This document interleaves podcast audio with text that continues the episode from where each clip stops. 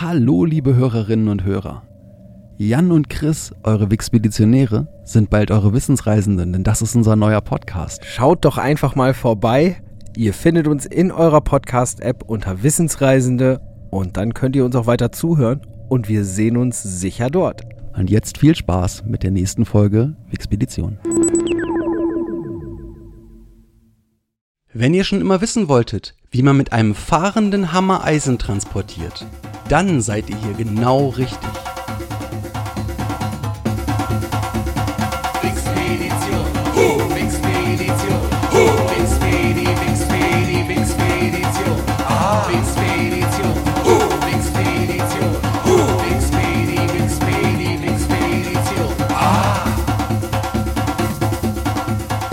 Willkommen beim Podcast, der euch auf eine amüsante Reise durch das Wissen der Menschheit einlädt. Hier sind wir wieder für euch. In der Außenstelle in Osnabrück sitzt für euch Der Jan, hallo da draußen. und hier im lauschigen Lotte sitzt der Chris. In den letzten zwei Folgen, muss man ja sogar sagen, haben wir euch eine ganze Menge über das Thema Cyberpunk erzählt. Und von dort aus ging es in der Wikipedia weiter über die Links Dystopie und industrielle Revolution. Und wohin es den Jan dann verschlagen hat und was das Thema von heute ist, das wird er euch jetzt erzählen. Ja, das mache ich.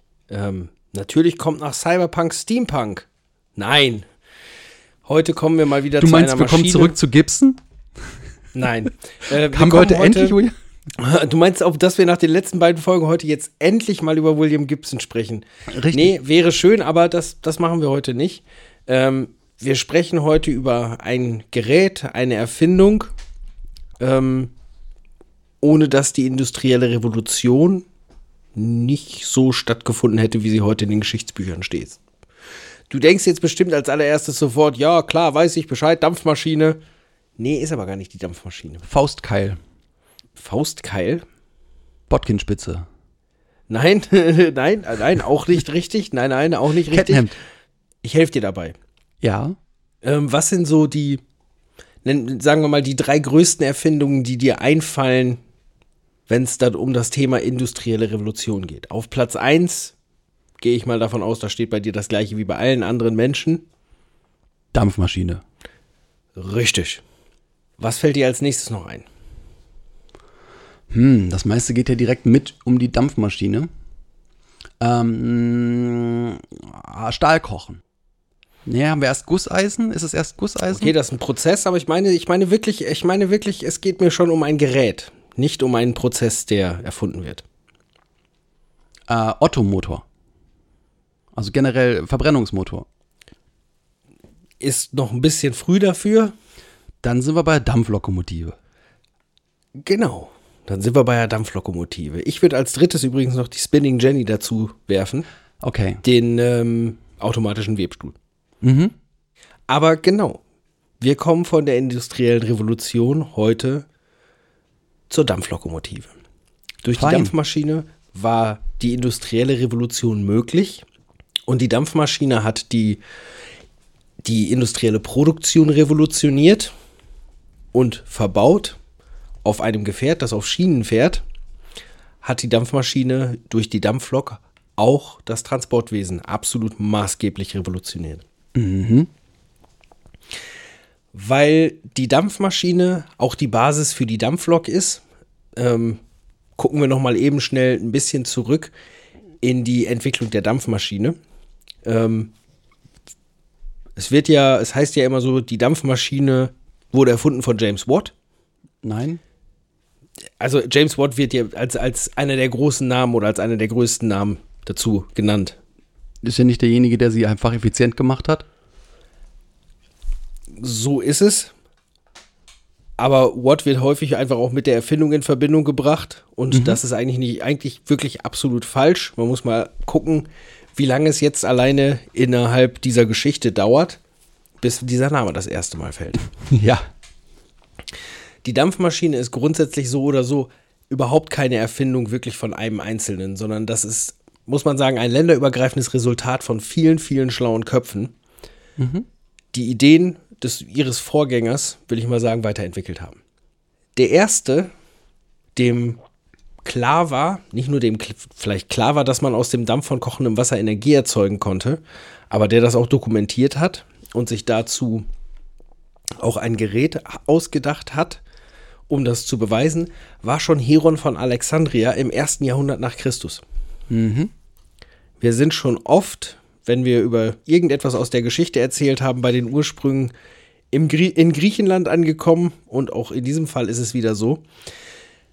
Ähm, er erzeugte zum Beispiel oder er erfand den sogenannten Herons, Heronsball.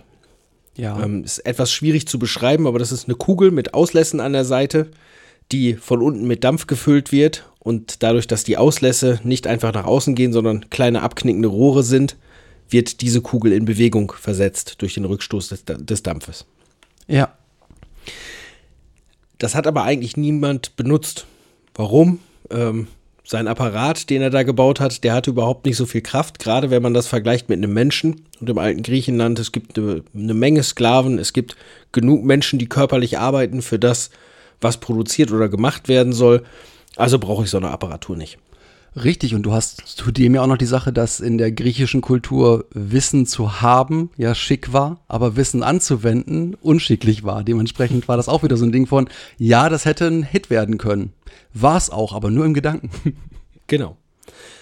Am Ende des 17. Jahrhunderts war es dann aber nicht mehr möglich, dass die ganzen Arbeiten, die erforderlich waren, um Dinge zu produzieren, mit, ähm, auch wenn es dabei maschinelle Unterstützung gab, es gab einfach nicht die Möglichkeit, die alle mit Muskel, Wind oder Wasserkraft anzutreiben. Das größte Problem dabei war der Bergbau. Denn die Nachfrage, insbesondere nach Kohle, stieg immer weiter und zur Deckung dieser Nachfrage musste man immer tiefer ins Erdreich eindringen und brauchte darum eine möglichst effiziente Lösung für das Abpumpen des eindringenden Grundwassers. Erste Ideen davon zum Beispiel kamen von Thomas Savery und den Dennis Papin. Die Arbeiten von Papin lieferten auch Grundlagen für das Dampfschiff und auch später den Schnellkochtopf, ähm, sowie auch für U-Boote. Und das Ganze fand statt zur Zeit des Jahrhundertwechsels vom 17. Aus, aufs 18. Jahrhundert. Und zwar 1690 präsentierte Papin den ersten Plan für eine Dampfmaschine. Das war auch richtig clever, was er sich da hat einfallen lassen. Das Problem war, es funktionierte aber nur auf dem Papier. Es war eine logische Konstruktion, aber es ließ sich nicht bauen. Acht Jahre später, 1698, kam dann Thomas Savery und der zog halt nach mit einer dampfbetriebenen Apparatur, die auch funktionierte und die er demonstrieren konnte, die sich aber nicht durchgesetzt hat, weil sie zu kostspielig im Betrieb war und eine viel zu geringe Leistung hatte.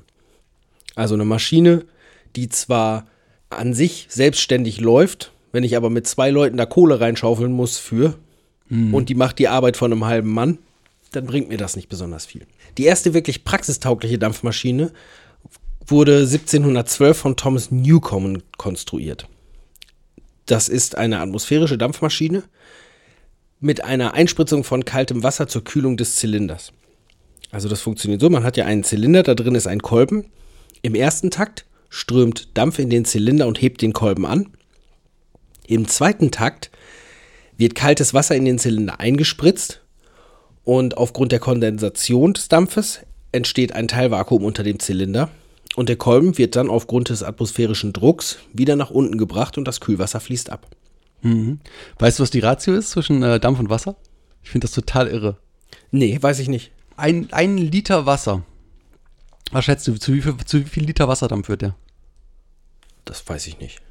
Zu 1673. Also das ist gigantisch der Unterschied. Deswegen hast du eben auch genau dieses Ding. Du hast, du hast den Dampf drin, spritzt Wasser rein und das zieht so ein hartes Vakuum, einfach weil das bisschen Dampf, was da drin ist, zu, zu noch viel, viel, viel weniger Flüssigkeit zurückgehen muss. Deswegen können aber auch, auch Dampfloks so fürchterlich gut explodieren, weil das einfach eine unglaubliche Kraft ist, die du da festhältst. Ja, wobei das, das mit den explodierenden Dampflokomotiven, das, das kam eigentlich eher erst später, Klar. weil du dann halt Maschinen hattest, die wirklich mit deutlichem Überdruck, mit richtig Überdruck Natürlich. gearbeitet haben und das zu dem Zeitpunkt einfach noch nicht da war, weil es auch, ich, wahrscheinlich konnte man es gar nicht gut genug abdichten. Nee, Man nee, sich nicht klar. lange genug auseinandergesetzt. Die Maschine von Newcomen hatte auch dementsprechend gerade mal einen Wirkungsgrad von 1%. Das ist wirklich nicht viel. Und aus dem Grund wurde seine Maschine auch ausschließlich als Grubenpumpe eingesetzt, wofür sie auch konstruiert worden ist, nämlich um Grundwasser abzupumpen. Ja. Die Industrie verlangte natürlich für weitere Anwendungen immer noch nach weiter leistungsstärkeren und nach gleichmäßig laufenden Maschinen. Und jetzt kommt der schottische Kollege James Watt ins Spiel. Eigentlich kannte er sich mit Dampfmaschinen nicht wirklich besonders aus, sollte aber für eine Newcommensche Maschine reparieren. Das war im Jahr, Jahr 1764 und er war total fasziniert davon. Und er hat auch den Schwachpunkt erkannt, nämlich im zweiten Takt, wenn ich das Wasser einspritze, um wieder zu kühlen, geht extrem viel Energie zu, verloren, weil der komplette Zylinder abgekühlt wird und danach halt wieder aufgeheizt wird durch den Dampf, der als nächstes einströmt. Und seine große neue Erfindung war der Kondensator. Sprich, das Kondensieren fand in einem vom Zylinder abgetrennten und stets gekühlten Behälter statt, sodass der Energieverlust wesentlich geringer war. Diese Idee verwirklichte er im Jahr 1774 in der Fabrik von Matthew Bolton. Und in seiner Maschine wurde vom Zylinder ein Schwungrad angetrieben, das dann dafür gesorgt hat, dass der Dampf wieder aus dem Zylinder gedrückt wird und dann in den Kondensator gegangen ist. Mit dieser Maschine war wirklich der Weg für die industrielle Revolution geebnet. Ähm, natürlich mussten noch einige weitere Erfindungen und auch Verbesserungen der Dampfmaschine erfolgen, wie zum Beispiel die zweiseitige Wirkung auf den Zylinder, die, die ja später gekommen ist, höherer Druck oder auch ein Wiederverwenden des Wassers. Dass man also ein geschlossenes System dafür hatte. Trotzdem war der Weg erstmal geebnet. Gut, das heißt, man konnte produzieren, man konnte produzieren und produzieren und produzieren, zumindest für damalige Verhältnisse deutlich schneller als bisher. Aber nach dem Produzieren kommt ja auch das Verkaufen. Und um was zu produzieren, brauche ich normalerweise eigentlich auch Dinge, aus denen ich etwas produziere, nämlich Rohstoffe. Und meine Produkte muss ich danach auch zu meinen Kunden bringen. Wie sah das Transportwesen damals aus? Ähm, und mit Transportwesen meine ich in dem Fall jetzt eigentlich den Transport von Waren und Menschen auch. Ähm, entweder funktioniert der Transport über menschliche oder tierische Muskelkraft oder auf natürlichem Wege und damit ist Wasser oder Flussströmung gemeint. Der günstigste Transportweg war der Wasserweg. Aber Flüsse tendieren halt leider nicht immer dazu, da zu sein, wo man sie gerade haben möchte. Ja. Ähm, in vielen Ländern wurde darum, gab es eine, eine richtige Kanalmania und es wurde, wurden unglaublich viele Kanäle gebaut, um Wasserwege, die bisher nicht miteinander verbunden waren, zu verbinden und so der Schifffahrt zu, erm- der Binnenschifffahrt zu ermöglichen, möglichst in alle Ecken des Landes zu kommen. Mit der Dampfmaschine kamen dann auch als erstes dampfbetriebene äh, oder als erste dampfbetriebene Transportmittel die Dampfschiffe auf. Das lag erstmal, glaube ich, daran, dass die Kraft einfach geringer ist oder die notwendig ist, um ein Schiff in Bewegung zu versetzen. Das heißt, ich konnte auch mit einer weniger starken Dampfmaschine schon etwas erreichen. Aber es musste trotzdem ein Transportmittel her, das in der Lage war, mehr Waren günstiger und effizienter zu transportieren. Und das am besten ohne zuerst mehrjährigen Kanalprojekt umsetzen zu müssen. So, James Watt hat aber da ja zusammen mit einigen anderen mit der Dampfmaschine eine Erfindung gemacht, die auf dem Wasserweg schon erfolgreich war. Und natürlich sind dann viele Menschen hingegangen und haben auch versucht, dieses Konzept weiterzuentwickeln und sind dann zunächst zum Dampfwagen gekommen. Im 17. Jahrhundert wurde durch Ferdinand Verbiest in China erstmals das betriebsfähige Modell eines Dampfwagens gebaut und beschrieben. In Europa gab es den ersten Dampfwagen 1769, gebaut von Nicolas Cugnot. Das Gefährt hieß der Faradier. Okay. Dieses Gefährt ist erhalten und ist in einem Museum in Paris auch heute noch zu sehen.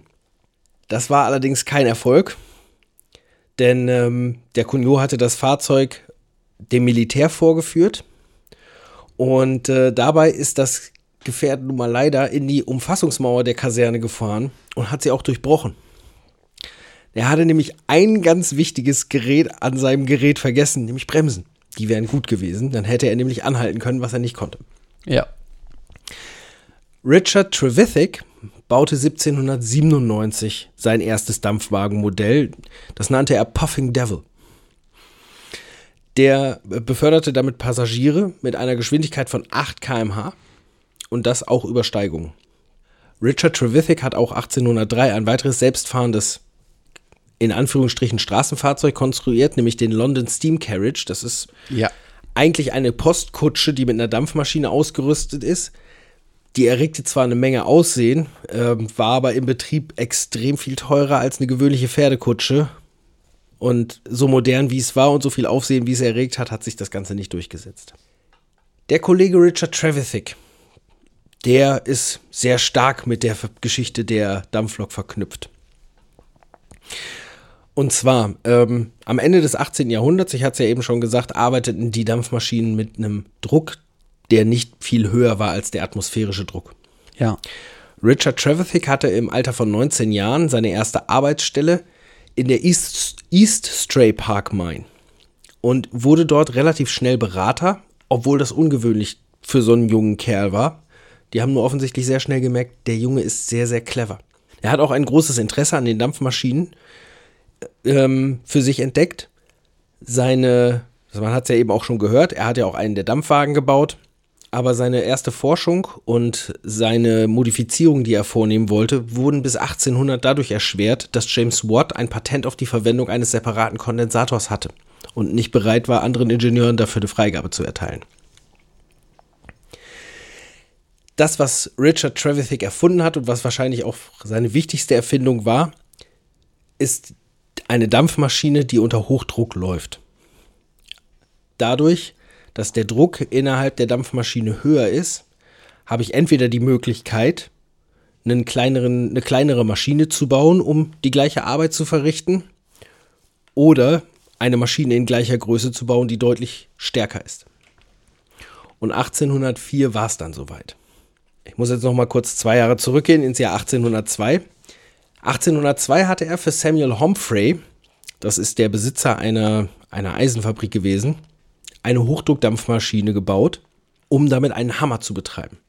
Humphrey war total begeistert davon, ja, und für den hat er diese Maschine dann auf Räder gesetzt und hat ihm gezeigt, dass diese Dampfmaschine oder dass, dass ein Gefährt angetrieben durch diese Dampfmaschine auf den Gleisen seines Werks fahren kann. Und der Humphrey war so begeistert, dass er mit Richard Crawshay, dem Eigentümer eines anderen Eisenwerks, gewettet hat, das tun die Briten ja sehr gerne, ähm, dass seine Lokomotive es schaffen würde, 10 Tonnen Eisen über die Pferdebahn des Werks, also eine Gleisstrecke, 15 Ja. Kilometer, 15,7 Kilometer nach Abercynon zu transportieren. Also wurde das Ganze umgesetzt und die Dampfmaschine, die einen Hammer betrieben hat, zog am 21.02.1804 fünf Wagen mit 10 Tonnen Eisen und 70 Personen, die 15,7 Kilometer. Ja. Das Ganze hat vier Stunden und fünf Minuten gedauert. Für 15,7 Kilometer absolut nicht schnell. Das kann man schneller laufen, die 15,7 Kilometer. Aber es war das erste Mal, dass eine, eben eine selbstfahrende Maschine über Land gefahren ist. Ein großes Problem war, die Lok war natürlich verdammt schwer.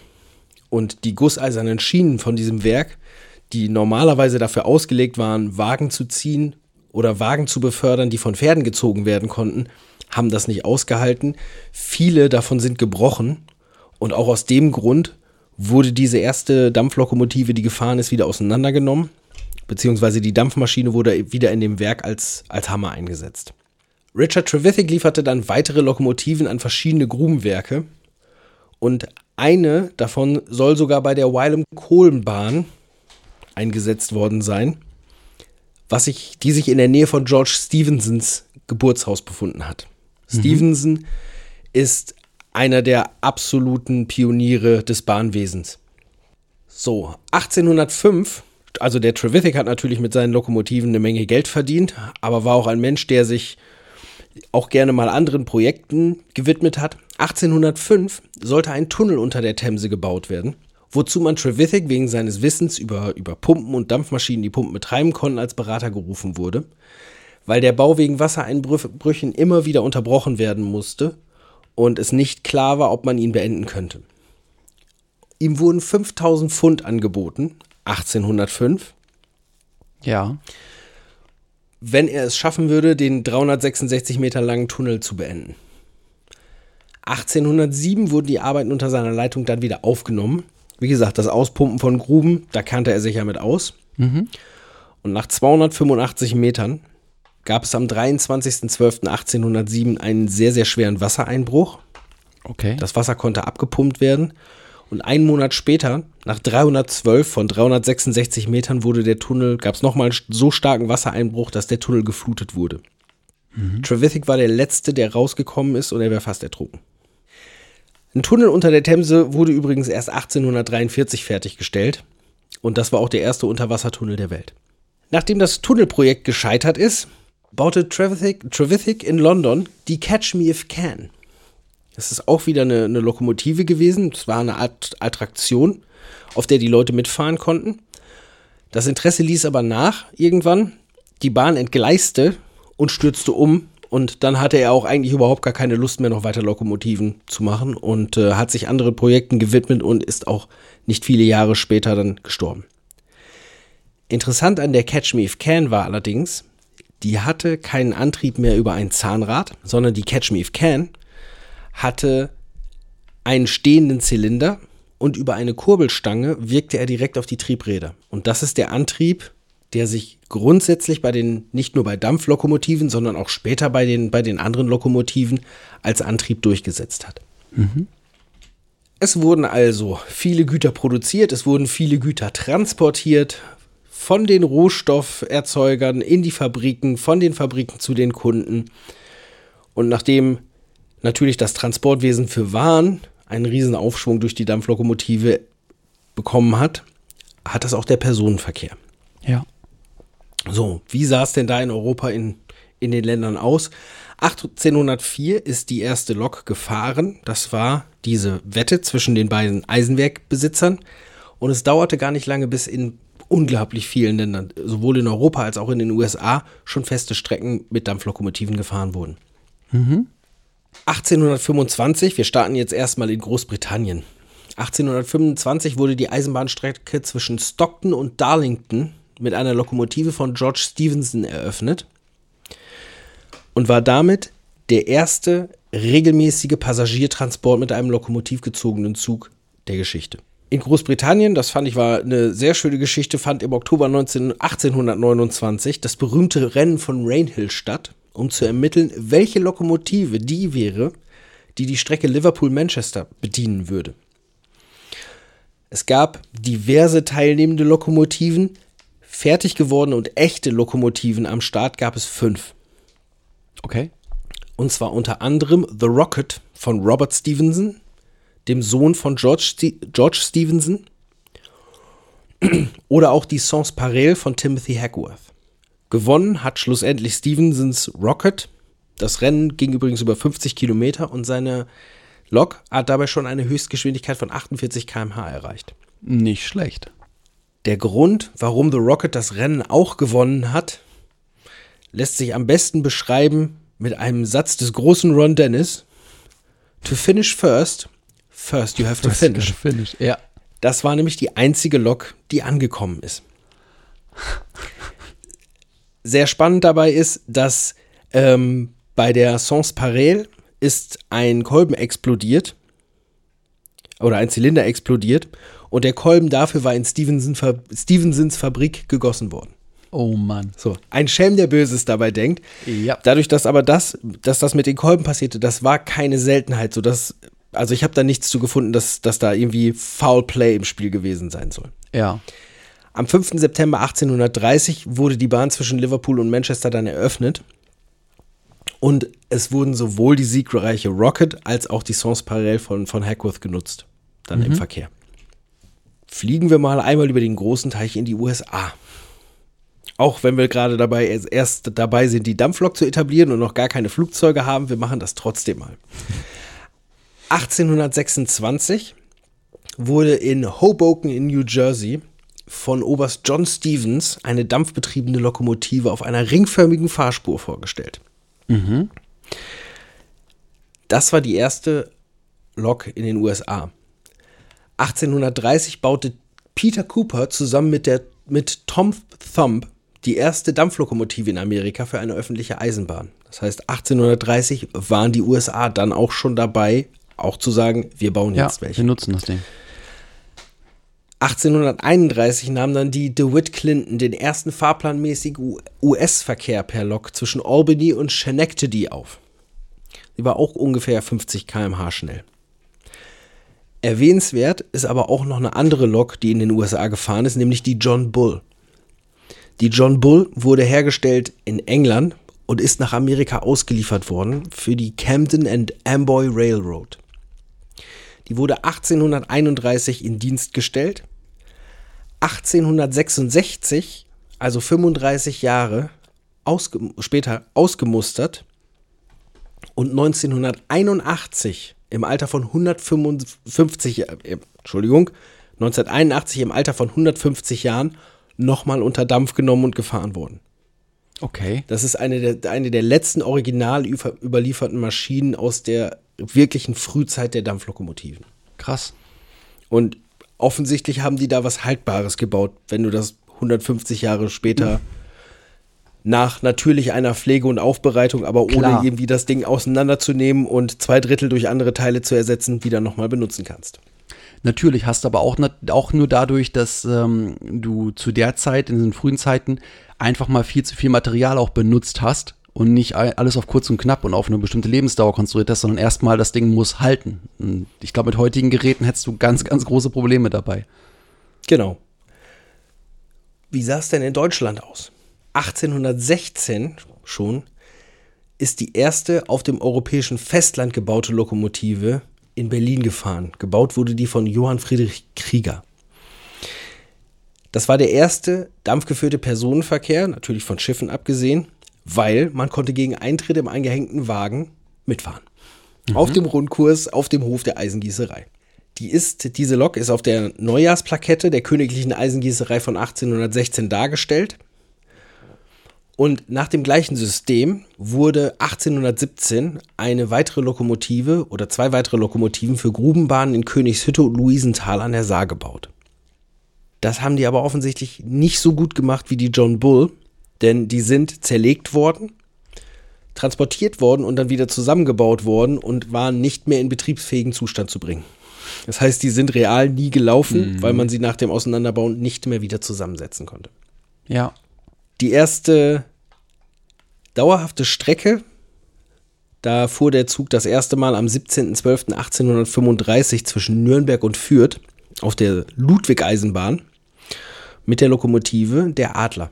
Jetzt kommen wir schon wieder zurück zu Stevenson.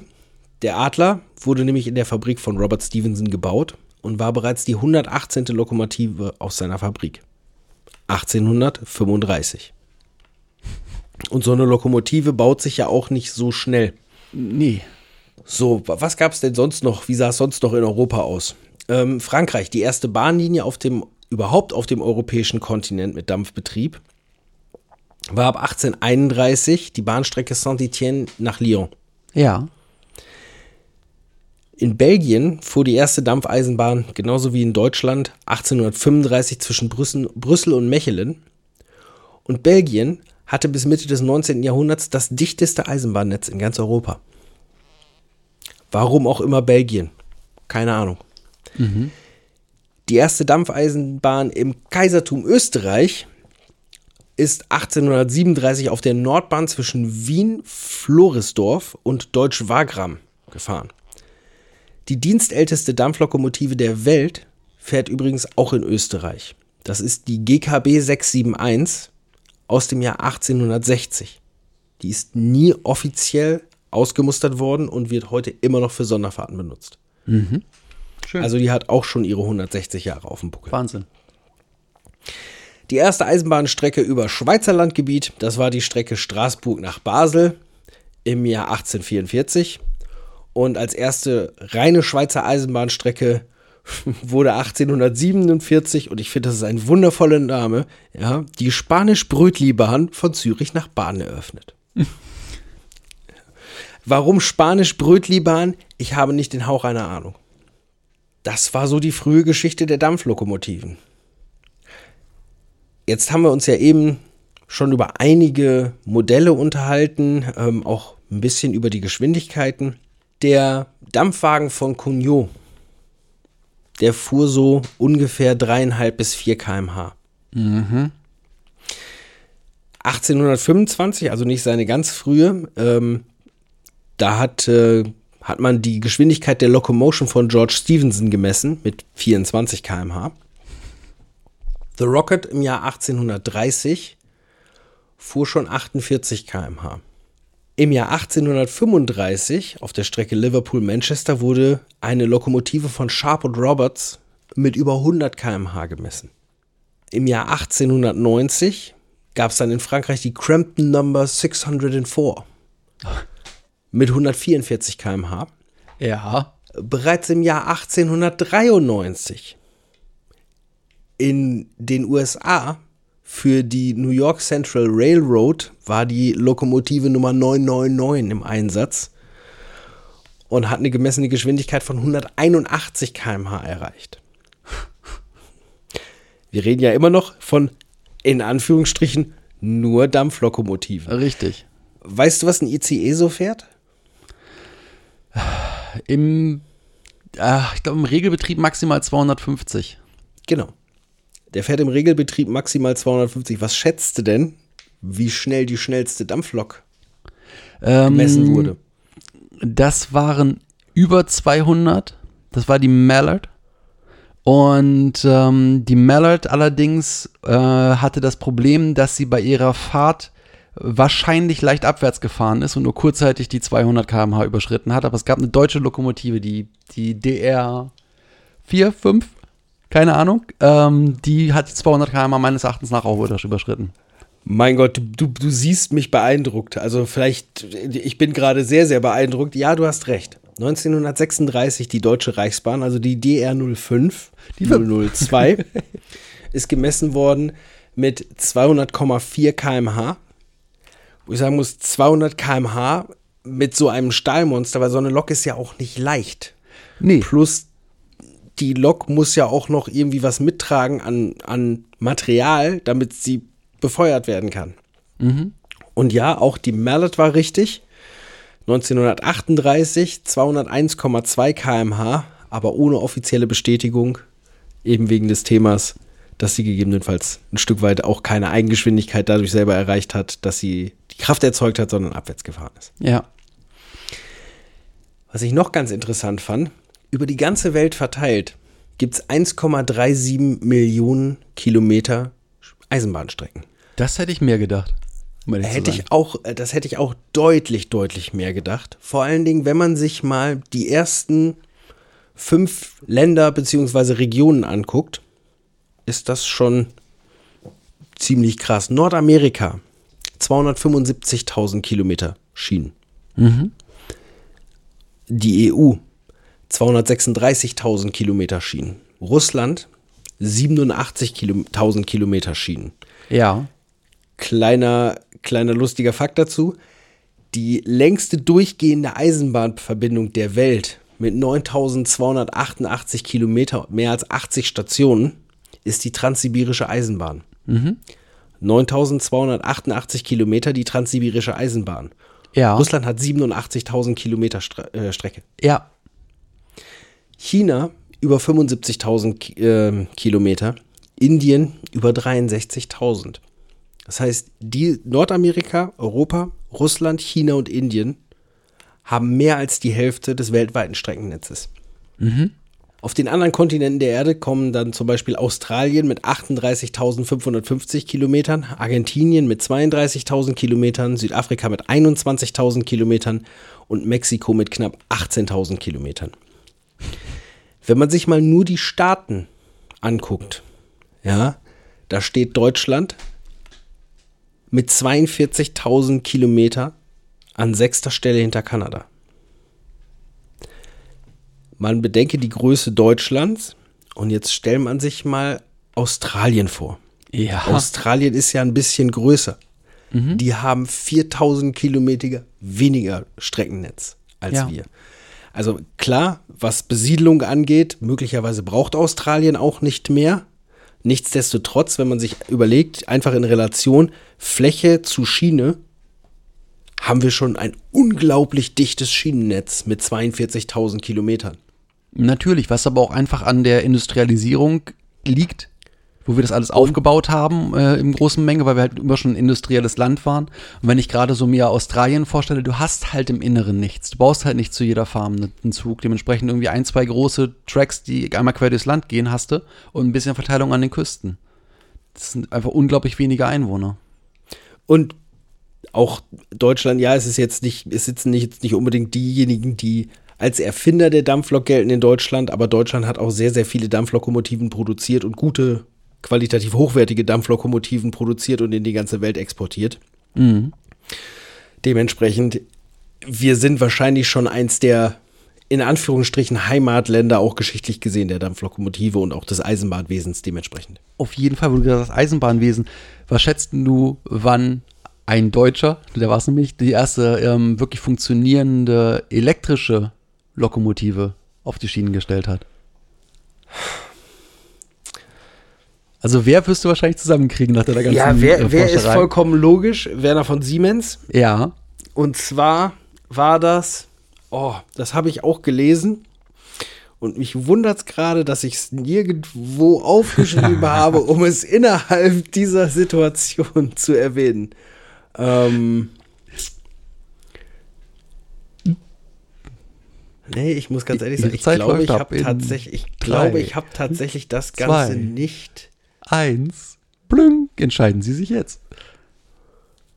Hey, du, ich habe es ich hab's tatsächlich nicht mitnotiert. 1879 ist sie tatsächlich gebaut worden. Und er hat die ja auch recht früh wirklich eingesetzt in Berlin als ähm, Unterhaltungsgeschäft, halt als ähm, eine kleine Strecke, wo man halt eben sich draufsetzen konnte und mitfahren konnte. Eine Ja. kleine Schmalspurbahn war das. Also, aber trotzdem, wenn man sich das überlegt, schon 1879 äh, E-Lok funktionierend, äh, Respekt. Und äh, noch so ein Ding, was ich in der Zwischenzeit gemacht habe, was ich dir einfach mitgeben wollte, war der Geschwindigkeitsrekord eines schienengebundenen Fahrzeuges. Hast du den zufällig dir auch angeguckt? Der hat mich Nee. nämlich echt umgehauen. Der hat mich wirklich umgehauen. Da würde ich aber sagen, das wird irgendwas extrem Hohes sein, weil das irgendein Test in irgendeiner Salzwüste ist. Es ist ein Test in einer Salzwüste, das ist richtig. Keine Also Ahnung, diese 700 Salzwüste. km/h. Also, der schnellste, das schnellste schienengebundene Fahrzeug, das jemals gefahren ist, war am 30. April 2003. Es war natürlich unbemannt, es war ein vierstufiger Raketenschlitten auf der Holloman Air Force Base in den USA und er erreichte schlappe und unsportliche 10.430 km/h. Ich muss echt nachher unbedingt mal gucken, ob ich das irgendwo bei YouTube sehen kann. Das muss hervorragend sein. 10.000 km/h ist, ist schon sehr, sehr schnell, das gebe ich zu. Ja, für ein, irgendetwas, das auf dem Boden läuft, vor allen Dingen. Ja. Also ich habe bei der bei diesem Thema, ich habe viel Spaß gehabt, ähm, da viel drüber zu lesen. Allerdings ist mir auch aufgefallen, die Dampflokomotive oder überhaupt Eisenbahn, ähm, das ist auch etwas, damit kannst du auch einen kompletten Podcast neu aufmachen, wenn, wenn du Ich bin mir auch- also Ich bin mir auch hundertprozentig sicher, dass, man, dass es da den einen oder anderen guten gibt. Mit Sicherheit, mit Sicherheit. Also erstmal Grüße an alle Eisenbahn-Podcaster. Ich hoffe, wir haben nichts falsch gemacht. Ähm, falls ja, sorry, wir haben. Ich, ich habe mein Bestes gegeben. Alles gut. Nee, ich danke dir auf jeden Fall für den Vortrag. Jetzt haben wir mehr Wissen über Dampflokomotiven und haben einen schönen kleinen, schönen kleinen Überblick, wie das Ganze so gestartet ist und wo das Ganze hingegangen ist. Und man muss ja auch sagen, auch wenn die Lok generell, wenn die Schiene etwas ist, das schon sehr lange uns begleitet, ist es nach wie vor ein wichtiges Medium und wird in irgendeiner Art und Weise uns auch, glaube ich, als Menschheit ewig begleiten. Denn selbst irgendwie eine Magnetschwebebahn ist immer noch eine Schienenbahn, dementsprechend alles irgendwo nur Enkel der frühen ersten Dampflok, gar keine Frage. Ich denke einfach nur an die letzte Folge zum Thema, oder an die letzten zwei Folgen, zwei waren es ja sogar, an die letzten zwei Folgen zum Thema, zum Thema Cyberpunk zurück und sage nur, ja, denn in den dunklen Straßen, die sind zum Teil auch so dunkel, nicht nur weil es da Häuserschluchten sind, sondern weil in sch- 10 oder 15 Stockwerken auch Züge da zwischen den Häusern entlangfahren. Richtig, das haben wir Also die bei Metropolis ja schon.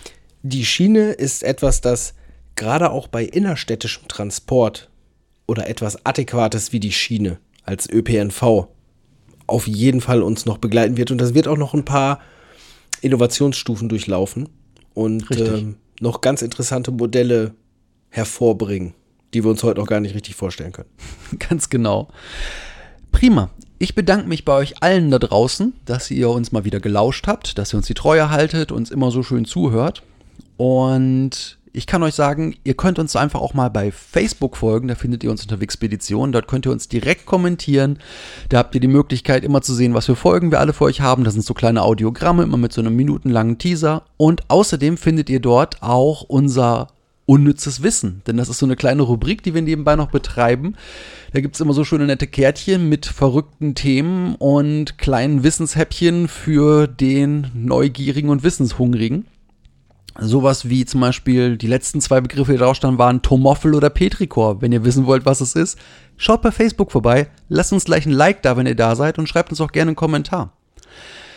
Für jetzt muss ich sagen, hier aus der Wixpeditionshauptstelle im lauschigen Lotte verabschiedet sich für euch der Chris. Und aus dem schönen Osnabrück verabschiedet sich der Jan, so wie jedes Mal.